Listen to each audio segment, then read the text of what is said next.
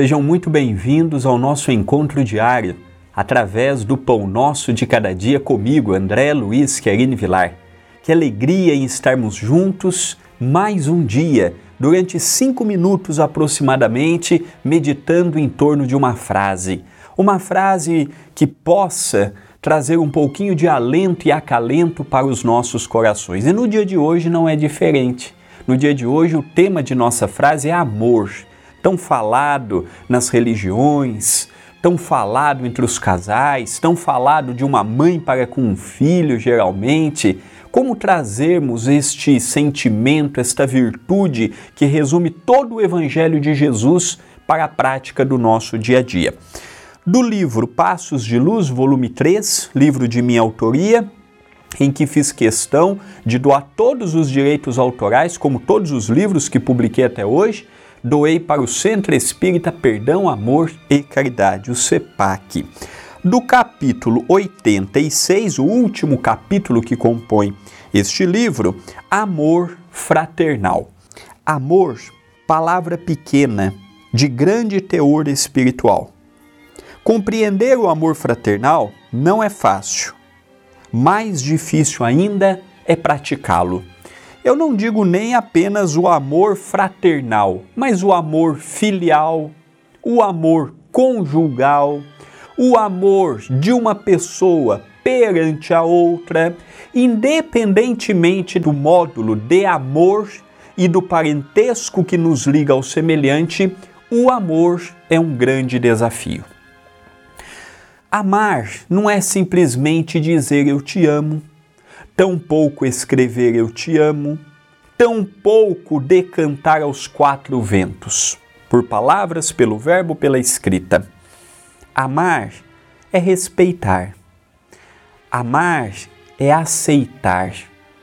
Amar é ajudar indistintamente, o que não é fácil.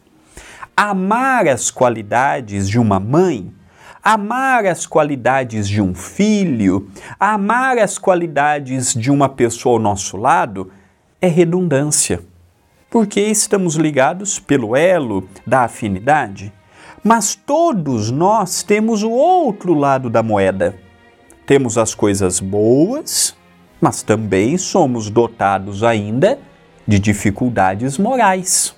E quando eu estou diante de uma pessoa, eu estou com aquela pessoa no seu completo. Eu não posso apenas extrair da pessoa o lado bom e falar assim: olha, não quero o teu lado ruim. Vem junto no pacote.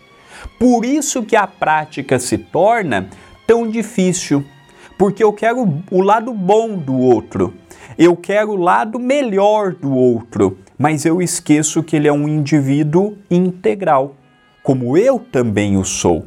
E quando eu o vejo como ele o é, como ela o é, e o aceito, e passo ao primeiro degrau do amor, que é o respeito, é o primeiro degrau do amor, quando não há respeito, não há amor.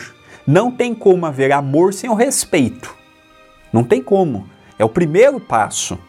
Aí sim, depois do respeito, vem outras, outras peculiaridades que compõem o amor. Mas o amor em si, ele tem que partir de um ponto inicial, de um pressuposto. É igual uma viagem. Quando eu vou fazer uma viagem, eu tenho meu ponto de partida. O ponto de chegada do amor é o amor ágape, ensinado por Jesus. É o amor que ama a todos num grau de pureza que ainda não compreendemos, ainda não estamos nesse estágio. Mas o, esse é o ponto final. O ponto de partida do amor é o respeito. E aí nós vamos entrar numa, num, num, campo muito grande, porque o respeito é uma, uma, Como todas as virtudes, ela tem o seu passo inicial e tem a sua chegada também. Todas as virtudes, ela vai quintessenciando, ela vai espiritualizando, ela vai evoluindo. Amor não é simplesmente eu amo, caridade não é simplesmente a esmola, perdoar não é simplesmente esquecer. É mais do que isto. Todas estas virtudes são mais do que eu citei há pouco. Então nós vamos aprofundando em cada uma delas e vamos observando o que ela pode nos trazer de benéfico e de construtivo para a nossa própria existência. Então, o amor é o convite para o dia de hoje, amarmos indistintamente todos aqueles que nos depararmos, começando pelo respeito. Pensemos nisto, mas pensemos agora.